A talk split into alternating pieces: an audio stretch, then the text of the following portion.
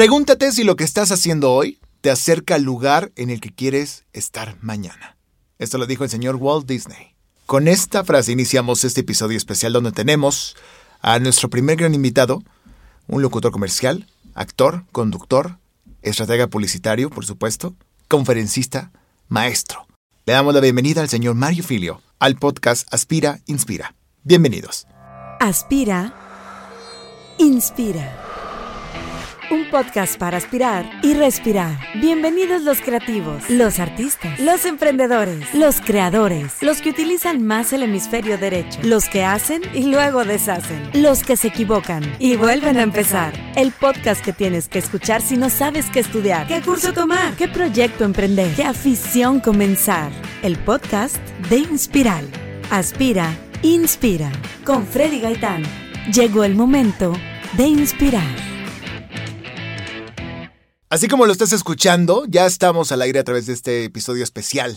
El primer episodio con un invitado, invitadas a nuestro padrino especial de este podcast, el señor Mario Filio, Mario Gómez Herrera. Herrera, servidor, amigo. Así le llamamos, pero explícanos de dónde viene el filio. La gente se preguntará de qué, de dónde, qué, onda con el filio. Es el nombre de, de mi bisabuela, Ajá. Filia. Y luego de mi madre, Filia. Y luego de mi prima, Filia. Y luego de mi sobrina, Filia. Y luego y así hay muchas filias. Pero Filia, que es hija, entonces, este, Filia, mi madre, pues tuvo nada más 10 hijos o Nada filios. Entonces, por ahí los filios. Pero fíjate que antes de llamarnos los filios, ¿Cómo les te voy a decir que esto está muy chistoso, pero pues, de repente era. Es que este eh, calificativo de repente en ot- en algunos lugares es pues mal visto, ¿no? Ajá. Mi papá se, se llamaba Salvador y su nombre artístico era Tilín, el fotógrafo de la voz. Claro. Entonces nos decían los tilines. Entonces, ¿Y te gustaba que te dijeran así? ¿qué te puedo decir, amigo? El bullying estaba ahí. Estaba todo el bullying. Ese tilín. Ay, los eran los tilines. Y después, pues algunas personas le decían tilines a otras partes, este, Oh. miembros este, del club. Ajá. sí. Entonces, este, no, pues ahí Alejandro, mi hermano, cuando empezó a cantar, dijo, no, yo voy a usar el de los filios y voy a ponerme Alejandro Filio. Y se enojó mucho porque después empezamos a trabajar todos igual como filios. Dijo, Ajá. no, búsquense su propio nombre. Entonces yo te juro que tengo por ahí publicidad de, de alguna vez que me presenté en un lugar y me anuncié como Mario Folio. No, Mario Fulio. Y David era Folio. Alejandro Filio, David Folio y Mario Fulio. Porque se equivocaban ahí la. No, para que Ah. no tuviéramos problemas con ya, Alejandro. Ya, ya, ok. Eh, ¿Tu cámara está grabando? No, se apagó. No, ahorita vamos a Ah. grabar más adelante. Es que estoy comiendo zanahorias. da Adelante, no te preocupes, tú pena. come lo que Soy quieras. un conejo. Eres un conejo. ¿Haces el conejo? Ah, sí. De conejo. Winnie Pooh, ¿no?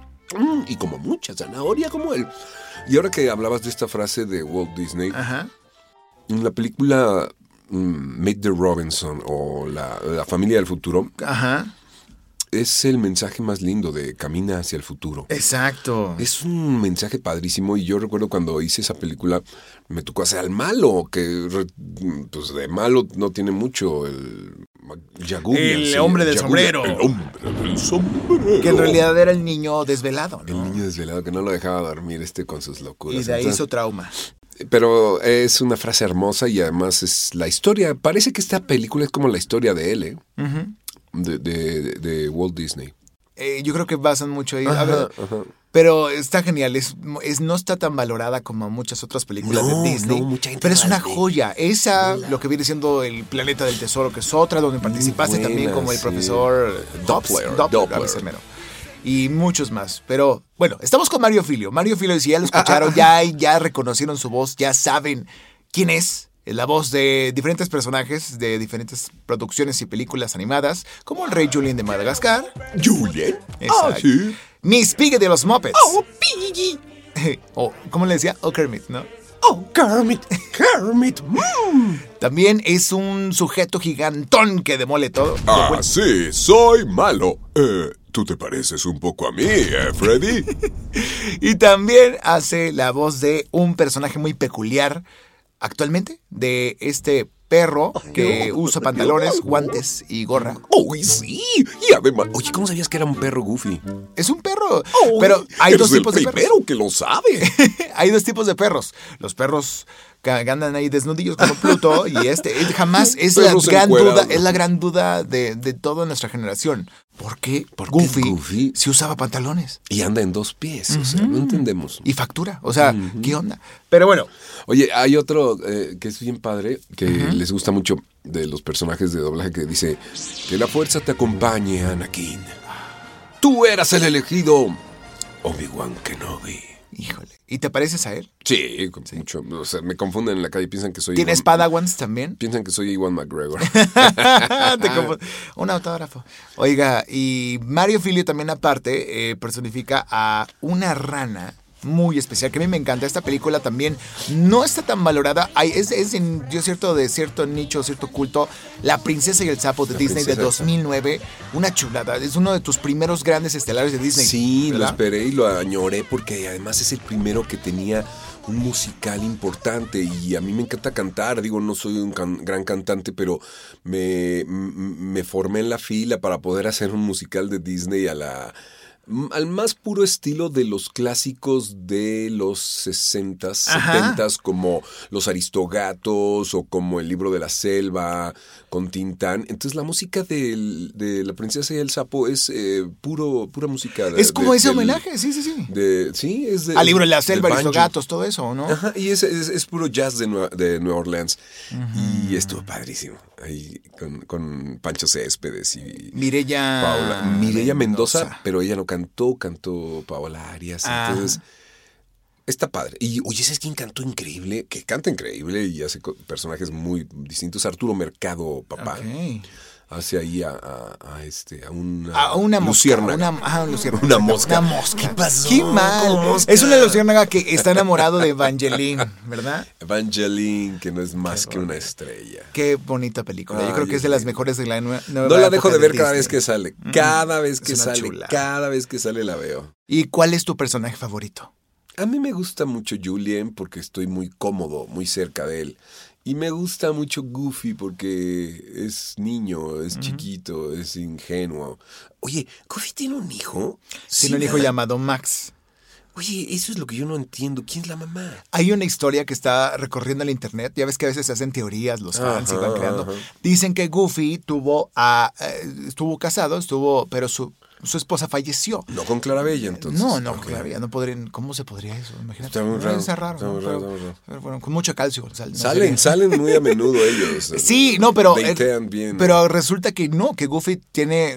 Estuvo casado, pero que su esposa. Dice ahí la teoría que su esposa falleció probablemente de un accidente muy clumsy como Ok, Goofy, que era muy el estilo de Goofy, que seguramente era muy así y le- se cayó, se aventó, se cayó de un risco o algo, y que de ahí también el trauma pues de que Max creció solamente con su papá. Con su papá. Oye, ¿te imaginas estar escribiéndole estas historias y decir, oye, ¿por qué no agarraste a Mickey o a Donald para ponerle un hijo? Porque si Donald tiene sobrinos, No, no, no. ¿de dónde salieron esos sobrinos? ¿Son hijos de su hermana? No, sí, de su hermana. Tiene, eh, fíjate que eh, ahora que salió la nueva versión de Pato Aventuras. Ajá. Bueno, para los que son fans y seguidores, yo- a mí me encanta verlo por el doblaje. Está padrísimo. Pero está increíble la nueva versión porque habla más de la historia de él, de su hermana y de, de la mamá de ellos y los papás de ellos que son herm- hermano o hermana del tío rico, del MacPato. De MacPato. Entonces resulta que la mamá de los sobrinos de Hugo, Paco y Luis es- era una aventurera que junto con Donald y con MacPato iban y viajaban y rescataban tesoros y eran así.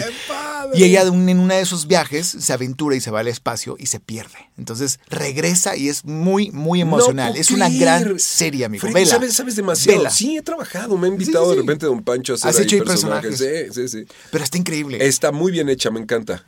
Entonces, Y, bueno, ese es de una es algo que tienes que ver. Pero estás aquí, amigo, por otra cosa. Este A ver, podcast, cuéntame, cuéntame, este ¿qué pasó? podcast- ¿Qué pasó? Este podcast es vocacional. Este podcast hablamos con personalidades de los medios, del mundo creativo, del mundo artístico, de también del mundo del marketing y con todos hablamos y tenemos un diálogo donde platicamos acerca de su oficio principal. En este caso, yo te invité, amigo, para que empezaras este programa, para que empezaras este podcast, para platicarnos acerca del mundo de la locución comercial. ¿Tú que eres un locutor comercial con 25, 30? No, 30 y ya tantos. 35 Sí, años. cierto, 35 años de carrera. Ya empezaste desde hace un buen en este, en este mundo, en esta carrera. Muchos te admiramos, muchos te seguimos el paso, te conocimos como locutor comercial. Sí. El, el doblaje llegó mucho después. No mucho. Bueno, relativo. no, mira, muy, muy a, a la par, pero en el doblaje te tardas más que en la locución. Entonces empecé por ahí en, en la misma época Mm. Y pasaron casi seis años. ¿Cuándo fue eso? Los ochentas, yo estaba en la universidad, acababa de entrar a estudiar la carrera de comunicación en el 84 Ajá. y este y, y- e inmediatamente que entré empecé a grabar comerciales y estaba tomando un curso en Televisa para doblaje. Wow. Y fue hasta finales del- de los ochentas, principios de los noventas, Ujú. que me empezaron a dar más o menos papelitos de doblaje. Ok. Y esa es otra anécdota. Pero, es- pero es de la locución comercial, ¿cómo fue que llegaste? Fíjate, ¿Quién eso de la dijo? locución comercial me dejó boquiabierto. Yo dije, esto está bien como un hobby.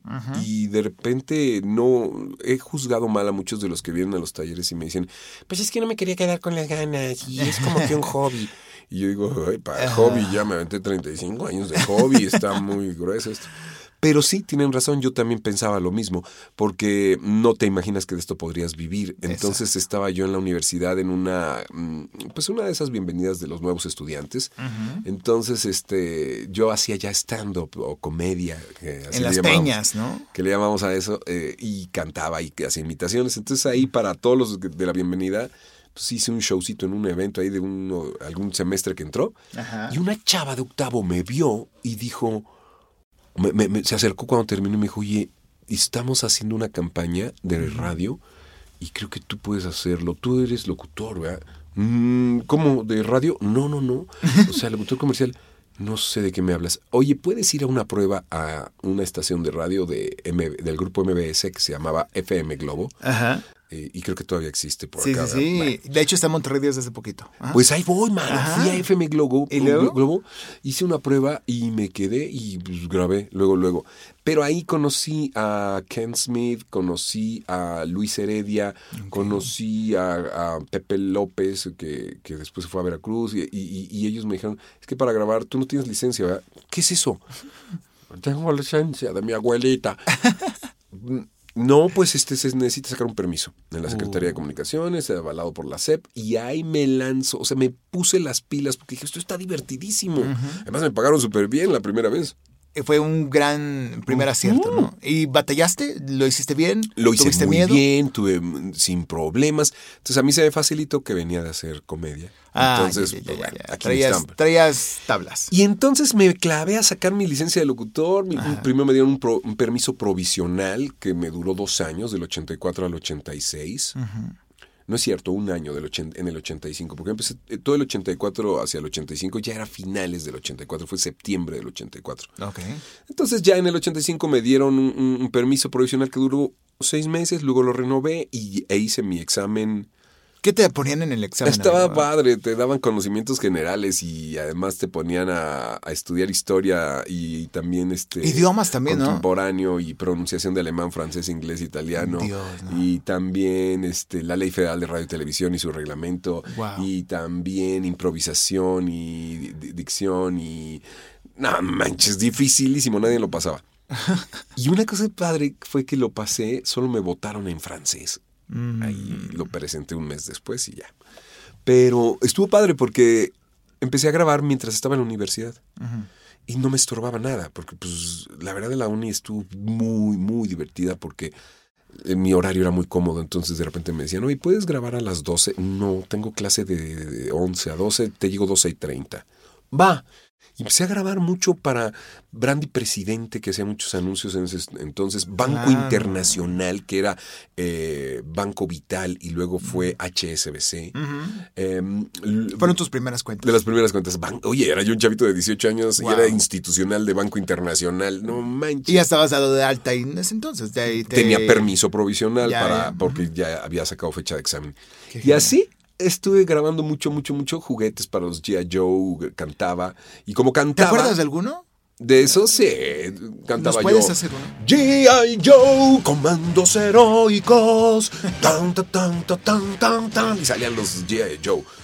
Yo solo cantaba. no- Ajá, no, no hacía, hacía la, la locución. locución. Pero el primer comercial de televisión que hice decía una frase formidable. Empezaba un jingle y decía. Vela, vela, vela, pom. Salían chavas guapísimas. Y, vela, vela, vela, pom. Vela es una compañía de tintes para el cabello y Ah, shampoos. Vela, vela. Y ya que acababa el comercial, hasta el final solo había, paraba la música y se oía una voz de alguien que decía, para ti que eres vital. Y el jingle decía, vela, pon. Eso fue todo lo ¿Y que ya? dije. Y dijiste, como Mike Wazowski, de que estoy en un comercial. comercial. Guau. Primer comercial y salía todo el tiempo en la tele. También después hice brand de presidente, también hice luego anuncios en ¿Doblaste a Saúl Lisa? No, ¿quién era? El No, ¿sabes a quién doblé? Doblé a este. Era el ángel del rock, ¿no? El, el cantante Brizuela. Ándale, al Lorena. Porque él anunciaba Old Spice y no podía usar su voz porque no tenía licencia de locutor. Ajá. Y yo ya tenía licencia de locutor. No, era una. Una, Una logística y una- No, pero era una cosa muy interesante. La Secretaría de Educación y la Secretaría de, de- de Comunicaciones nos tenían bien controlados a los locutores. No como ahora que cualquiera graba. Y a eso vamos también. Hoy, hoy en día es más fácil poder grabar cualquier comercial, sobre todo en Sí. todas las plataformas. Sobre que todo, hay, ¿no? eh, esto de la locución comercial se diversificó, porque miren, en aquel entonces los locutores comerciales solo grabábamos comerciales. Y también algunos incursionábamos en una cosa que se, que se llamaban audiovisuales. Los audiovisuales se hacían. Pedro Torres tenía una compañía muy importante de eso. Fíjate qué interesante, esto no- a lo mejor no lo has oído. Los audiovisuales se hacían con proyectores de diapositivas o transparencias. Esas fotitos transparentes que venían en unos cartoncitos blancos Ajá. y se metían en unos carruseles, Ajá, en sí, unos carruseles que le entraban. Como no cuando sé. ponen los viajes de que aquí estoy yo en Ah, la pirámide de ah, Teotihuacán. Eh, esas mismas. Bueno, pero aquí lo interesante es que había una tecnología Ajá. en que si había la convención de Pepsi en Cancún, Ajá. entonces en uno de los salones iban a hacer la proyección de uno de los videos corporativos de ellos o de los audiovisuales de ellos. Entonces ponían s- 20 proyectores enlazados y controlados con una máquina especial que iba soltando las diapositivas al ritmo de unos pulsos que estaban insertados en la cinta de un cuarto que habían producido con anticipación en un estudio grabando al locutor y la música. Ya. Y esos impulsos eh, magnéticos ¡puf! ¡puf! disparaban los, los, los- los- Entonces no era video, eran diapositivas. Y en, en Bimbo o en Coca o en no sé qué hemos trabajado los últimos años y todos estos Era como la antesala de ser motivacionales. institucional.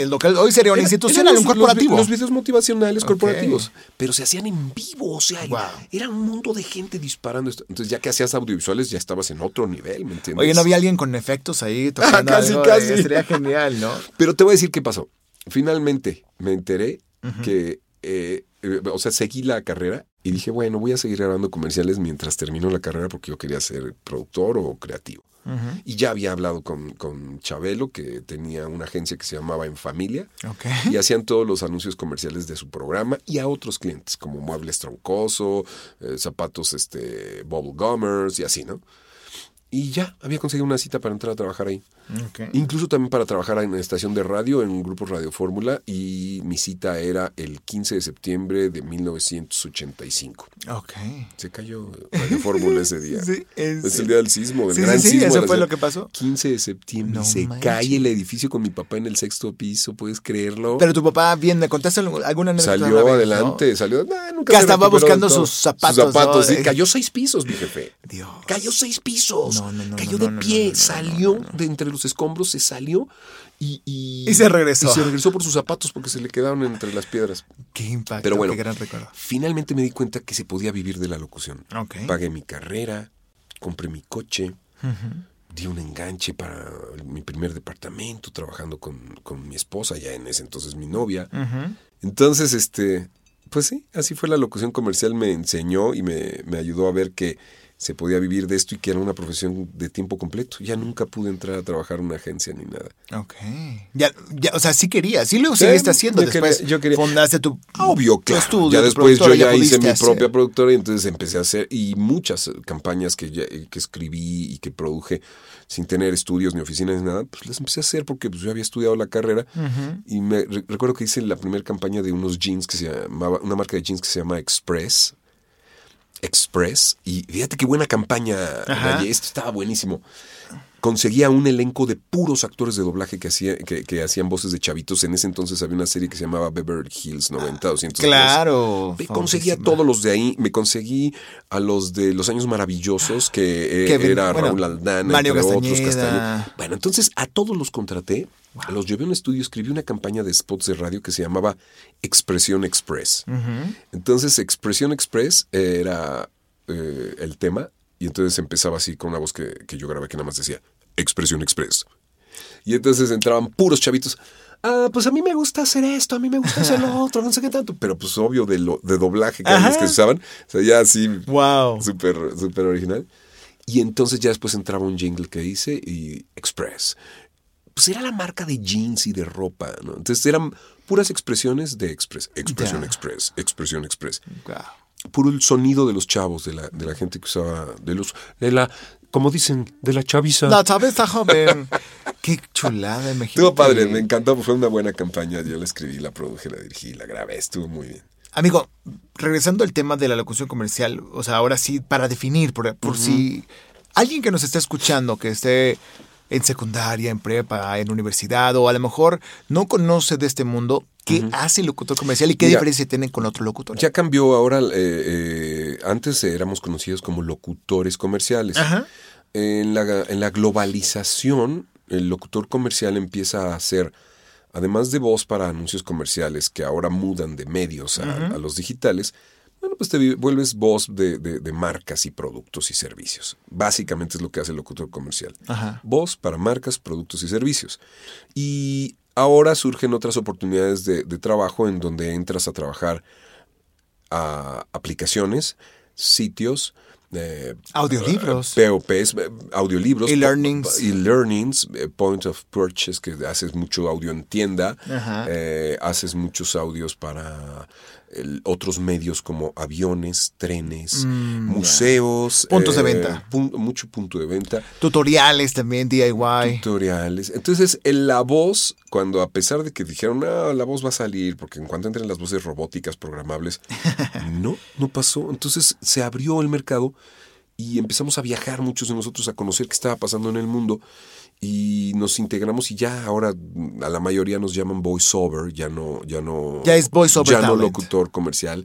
Locutor se identificaba con la radio mucho. Mm. Entonces, y comercial, pues no necesariamente necesitas ser comercial. Si estás haciendo una aplicación o si estás haciendo un tutorial o estás haciendo eh, hasta, vi- hasta videojuegos Sí. y tantas cosas, o, o de estos voice activate del, del Alexa y de, Sí, sí, sí, de- eh, de interacción. Entonces, este, pues ya no está la, jugada comercial. Entonces, ahora la carrera es voiceover. Voiceover artist se puede llamar también. Eh, no, porque puede ser, eh, eh, eh, en general te dicen talent, pero es voiceover. Yo, yo pensé que era anunciante, yo decía, yo soy announcer. Y no dentro de- del rango, el announcer...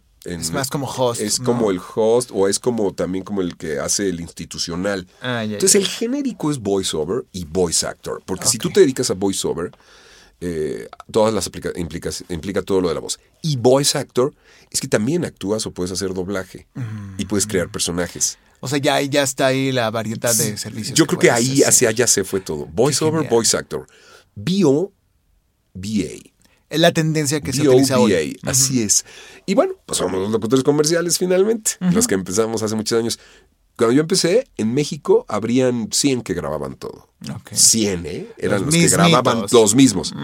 Hoy hay unos 2.000 por agencia y hay como 4 o 5 agencias en México, así que hay más de 10.000 locutores grabando para. Latinoamérica y colombianos, venezolanos, chilenos, Que argentinos. han dominado el acento neutro de una manera. Oye, Está neutro, pues no es nada más que mexicano, ¿cuál neutro? O sea, e- ese idioma este, neutro o ese acento neutro, pues no existe. La verdad es que copian nuestro, nuestra manera de Sí, sí, hablar. sí, mexicano. Porque hemos sido líderes en Latinoamérica hablando eh, de locución o de doblaje. Entonces nuestras voces se adaptan a muchos mercados. Ok. Amigo, ventajas y desventajas. Vamos a empezar por las desventajas Las, de este des- oficio. las desventajas de este oficio es que no hay nada constante y, y- y el locutor, como la publicidad, es moda.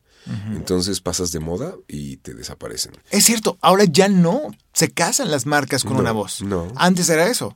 No, antes tenías una marca y podías durar con ella Cinco, 15, diez años, 20 ajá, años. ¿no? más. Yo estuve con la Comer 20 años. Wow. Con Tecate estuve como 16. Con Coca-Cola estuve como 30. Con Bimbo más de 30. Six Flags unos 10 años Six también, Flags, 8 sí, años. como- no, desde antes que se llamaba Six Flags, que se llamaba Reino Aventura, Wow. o sea, ya, o sea, esos fueron también como 25 años. Entonces ya no se casan. Si, si la producción requiere un cambio para, para el producto, el locutor institucional ya no existe. No. Y además no te han firmado nunca nada. Jamás te han comprometido contigo los anunciantes. Tú te comprometes con ellos y cedes tus derechos y además Eres eh, exclusivo. eh, eres exclusivo, no puedes grabar competencia, pero ellos no. Ellos no. Wow. Ellos te pueden cambiar en el momento que quieras. Tú te enteras que ya no eres la voz de una marca cuando la ves al aire y dices, ah, ya no grabo bimbo. Ajá. Y las marcas se han diversificado y hay muchas voces para las marcas. Claro. O sea, y para tiene- diferentes y perfiles. para diferentes perfiles. Como la Soriana que tiene para Soriana Mercado, Soriana Ajá, para. Tiene sus su locutora más grande para un mercado más grande, más juvenil. Y antes era uno solo el que hacía todo. Amigo, ¿cómo se siente ese bajón? Yo ya sé cómo se siente, lo he experimentado, pero ese bajón de ser parte de la marca y de repente ver el cambio. Es durísimo porque te pegan el ego. Nuestro trabajo es estar expuesto todo el tiempo y muchos de nosotros no queríamos ni cobrar con tal de al aire Exacto. y de ser reconocidos y todo esto. Entonces el, el- el ego es, es tremendo. Nos sentimos tristes. Yo, yo me acuerdo de un locutor amigo que, que, que yo admiraba mucho y yo me quedé con una cuenta que él hacía y él se la tomó personal, ¿no? Y yo, yo, yo ni le quité la cuenta ni nada. Entonces fue cambio del cliente y a esos grados llegamos. Todos nos ofendemos y... y- y- pero después de un tiempo yo entendí y eso sí te lo quiero decir, no está bien que yo lo diga, pero si estuviera aquí Liz me regañaría. Pero yo vi a muchos empezar conmigo y hoy veo muy pocos de los que empezamos. Wow. ¿Qué te estoy queriendo decir?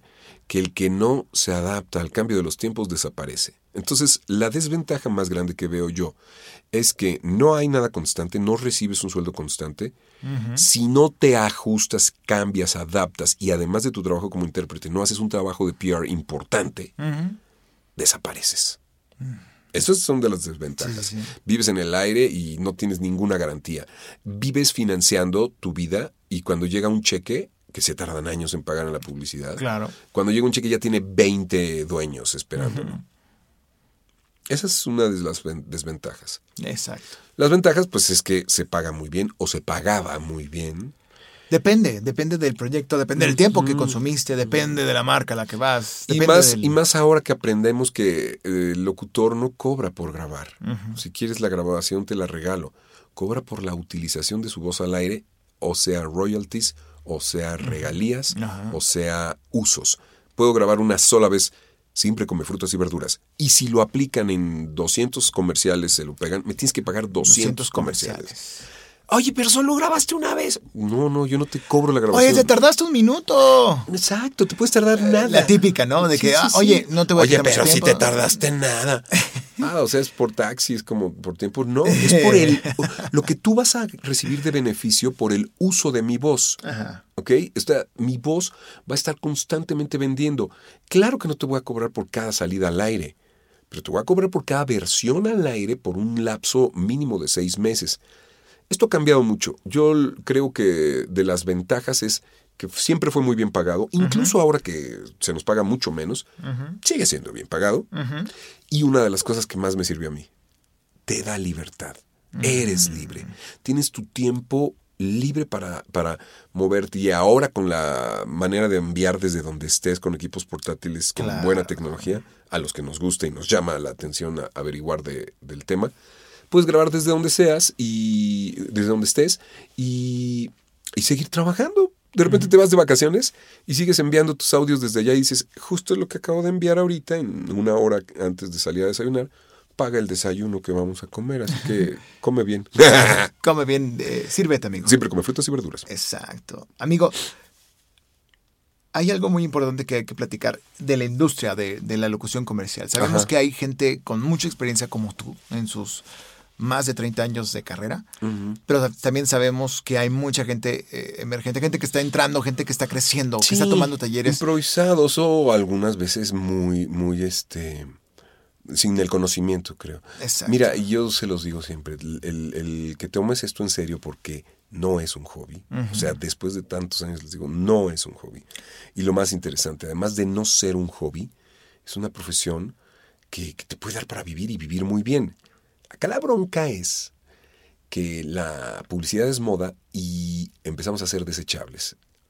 Las agencias de locutores empezaron a reclutar a montones de voces y entonces no llegaban a cuajar, a hacerse profesionales porque los usaban muy poquito. Sí. Pepe, ya lo cambiaron. Pepe, y dices, oye, tú ya acababa de grabar dos spots de Coca y ya hay otra voz y otra. Y, otra. y antes te hacías un institucional de Coca-Cola y eso Y- te daba experiencia y prestigio y, Y nombre. portafolio y todo, sí, sí, sí. Entonces yo siempre les digo, si tú decides hacer una carrera ligera, improvisada, pues así será para toda la vida. Tú te eti- etiquetas como barato ahorita, no te vas a quitar esa etiqueta Exacto. nunca.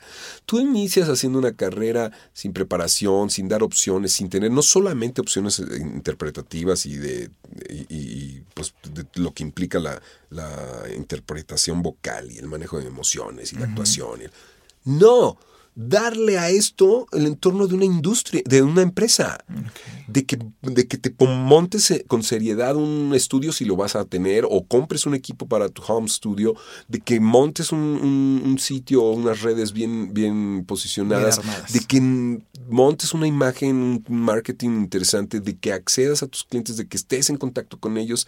Tus clientes no son las agencias de locutores, no nos equivoquemos. Básicamente las agencias de locutores en México trabajan para los clientes, no para los locutores. Exacto. Y ahora que tengo yo agentes en, en- en- Estados a- al menos en Unidos, Estados sí. Unidos, eh, me doy cuenta que ellos trabajan para ti y ellos te dicen, te estoy consiguiendo una cuenta. Wow. Entonces acá es al revés. Le van y le dicen a Coca, te estoy consiguiendo unos un locutor. locutores bien varas. Entonces, aguas. Tenemos que tener cuidado de que no se de que no se malentienda que los clientes son las agencias de locutores. Los clientes son los ejecutivos de, la- de las cuentas, de las marcas, ya ni siquiera las, la- las agencias de publicidad o las casas productoras, los ejecutivos de las cuentas. Y si esa gente quieres que te conozca y te recuerde y te llame y te mantenga como voz de su producto, tienes que hacer un trabajo de PR bien intenso Que ese es y eh, cuidadoso, ¿eh? además cuidadoso. también. Oye, yo tenía compañeros actores muy buenos que grababan, pero no se relacionaban con los clientes para nada. De la cabina se salían así. Nada más a la chamba y bye. Y los clientes decían, ay, qué tipo más pesado. Y yo me quedaba, platicaba con ellos, hablaba de otras cosas, entablaba lo que tú sabes bien, y lo has oído a lo largo de más de 10 años de, de- de cursos que he estado dando. Entablaba un vínculo, Exactamente. un vínculo con ellos. Que, me- que les haga recordarme. O sea, yo como estudiante de comunicación y, y de publicidad en específico, me lo grabé bien y dije, tengo que crear un top of mind, una marca. Entonces, este, no sé si lo hice, pero fue mi, fue mi compromiso desde que salí de la universidad. Yo creo que lo hiciste bastante Crear bien. un top of mind, Que te recuerden, que te recuerden. que te conozcan por la conversación, por la manera en la que entablaste con ellos, todo eso. O sea, es, es lo que yo también he aprendido mucho de ti. Y la gente que tomamos tus cursos, tus talleres, también lo absorbemos porque, bueno, las herramientas ahí están. Es como, el, tú lo dices bien, es como el nutriólogo. Vas a la dieta y ahora úsalas, my friend. sí. Exacto. No vas a salir ya con tres kilos menos. y ahora que, que después de 35 años he descubierto un nuevo mercado, haz de cuenta que yo ya trabajaba para los Estados Unidos, el mercado latino desde hace muchos años, más de 20, como 30 al menos, no le había puesto el interés a- a- al mercado y al mercado internacional, centroamericano, sudamericano y europeo. Sí, Cállate, te hablan de Rusia para grabar audios para el, Hay latinos en para todos el lados. museo Ujú. o de Los China tours. o los tours. Bueno, yo no le había prestado eso. Yo a mis 53 años, con 35 años trabajando en esto, me siento nuevecito, estoy fresquecito para ese mercado donde no me conocían. Y en el mercado mexicano, pues ya estaba yo súper requete conozco. Bueno, creo que duró demasiado mi carrera aquí, ¿eh? Porque te digo que de mis colegas que empezaron conmigo, que quedáramos tres, cuatro que seguíamos grabando, ¿eh? Entonces, este, esta moda, hay que buscar nuevos mercados y con el know-how que traes de acá, te presentas allá y dicen, oye, bueno, me dijo un cliente el otro día, oye Mario, un cliente americano de, de Detroit. Me dicen, oye Mario, lees muy bien, güey. Lees muy bien. Y nunca te han visto, ¿no? Ajá. Porque físicamente no te conocen, nada más te ven por las, conexiones de Source Connect o ISDN, que ya no existen casi, pero te oyen por la grabación en línea y te dicen, oye, güey, lees muy bien. Deberías dedicarte a esto. Y dices, lees muy bien. Pues, güey, si no, no me dedicaría a esto. ¿Cómo que lees muy bien?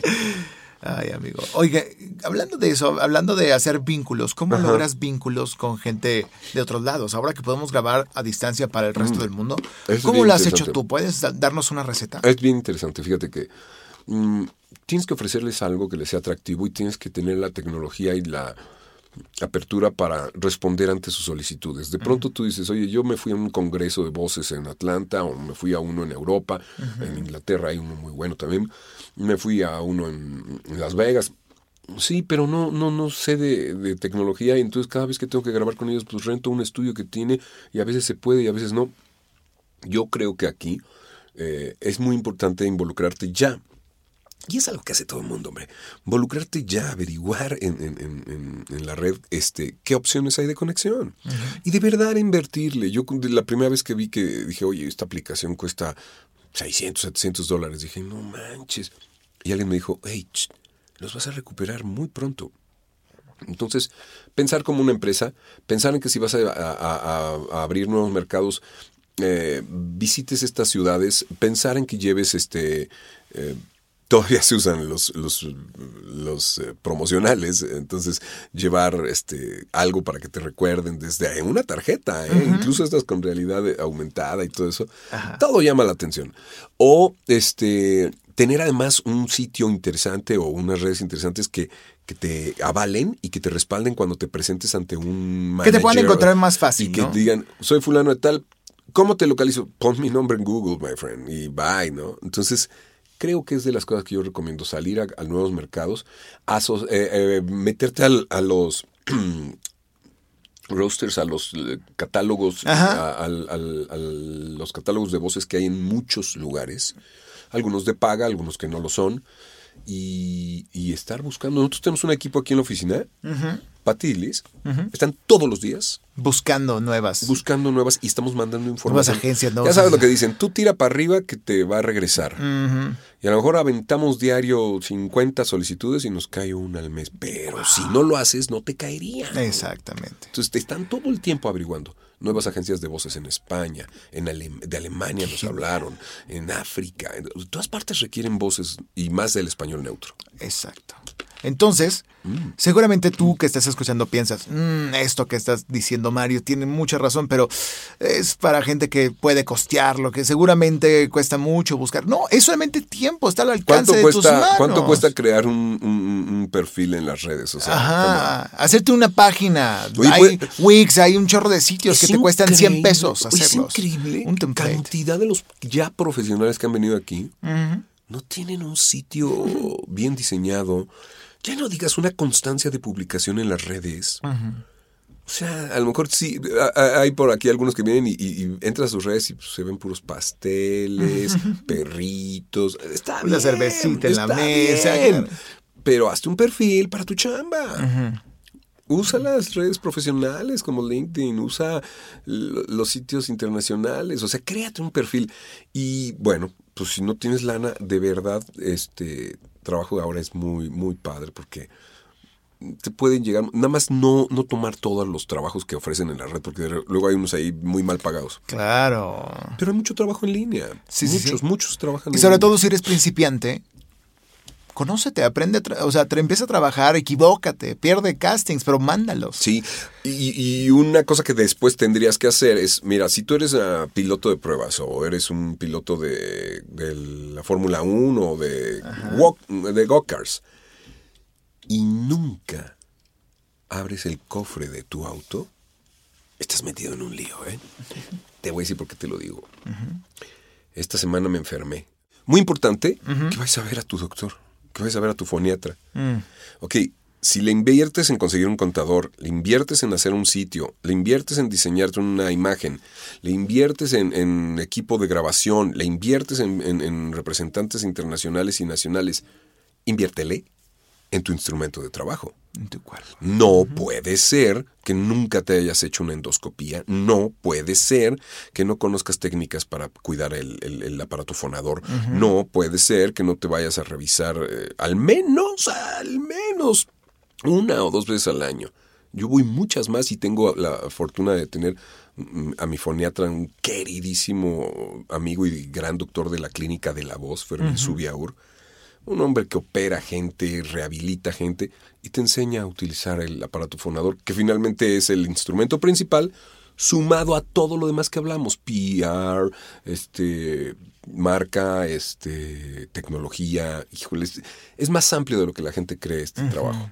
Hay que hacer, pues, a ti qué te digo, tú lo sabes muy bien. Yo lo aprendí contigo y empecé a trabajar contigo desde hace 10 años en todo esto y, y no por nada, pues iniciamos este podcast es. contigo, amigo, porque era Ay, necesario tenerte, era necesario que la gente te conociera, que la comunidad de Inspiral México te conozca, porque varias gente, mucha gente escucha este podcast, nos pregunta por tus talleres todo el tiempo, ¿cuándo regresan? Es- ya sabes que estamos en Monterrey, ¿cuándo regresas a Monterrey? ¿Cuándo? Sí, todo el tiempo me hablan y siempre les decimos, vayan a ¿Cuándo México y te ¿A aprovechan. Estamos planteando varias cosas. Pero bueno, el punto es que gracias por estar aquí. Gracias a por ser parte de este episodio especial. No va a ser el único. Oye, de- se quedan temas y temas y temas Sí, ahí, sí, ¿eh? porque de verdad esto Hay es, mucho esto es explorar. muy, muy, muy extenso. Ahora se ha vuelto más interesante y hay un auge muy, muy padre. Entran muchos, muchos jóvenes a este medio y yo creo que nada más los dejaría con esto de cómo te presentes. La imagen, la primera imagen cuenta mucho. Exacto. ¿Cómo quieres que te recuerden? ¿Cómo quieres que, que- que te asocien? ¿Como el barato? ¿Como el accesible?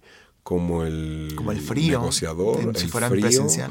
el intransigente? ¿Cómo quieres? Exacto. Y para esto hay más información en otro podcast más que tienen que escuchar próximamente. Sí.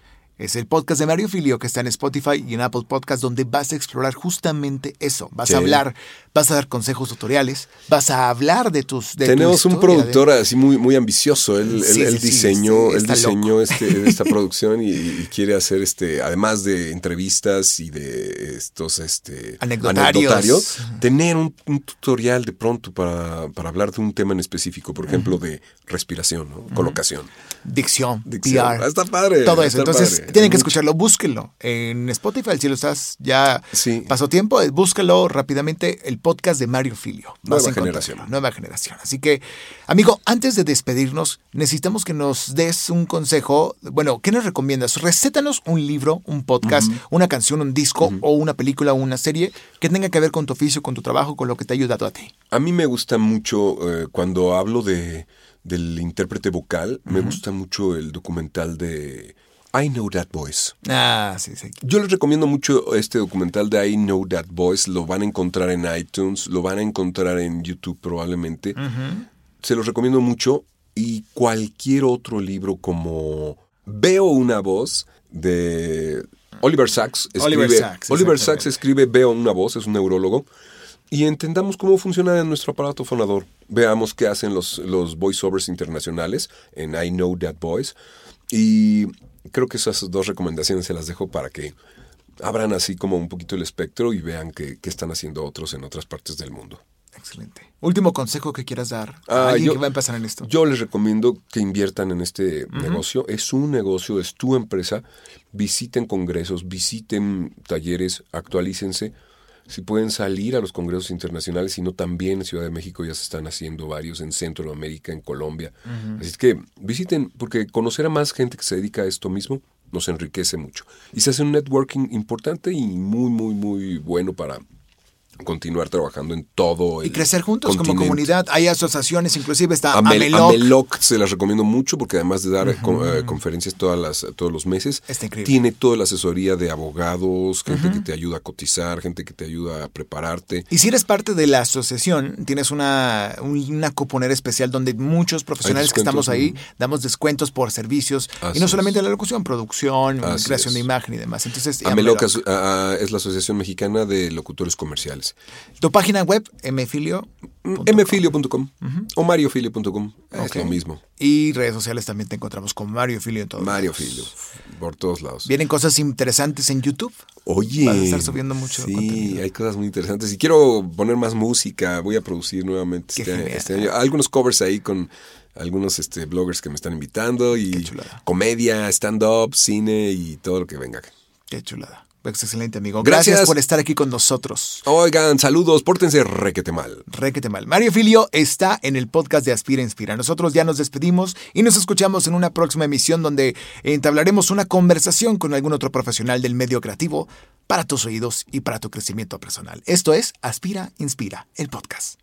Acabas de terminar un episodio más del podcast Aspira, Inspira, el podcast para creativos, para creativos o de los que quieren serlo. Escucha los demás episodios en Spotify y Apple Podcast. Esta es una producción de Freddy Gaitán en Inspiral México. Visita www.inspiral.com.mx.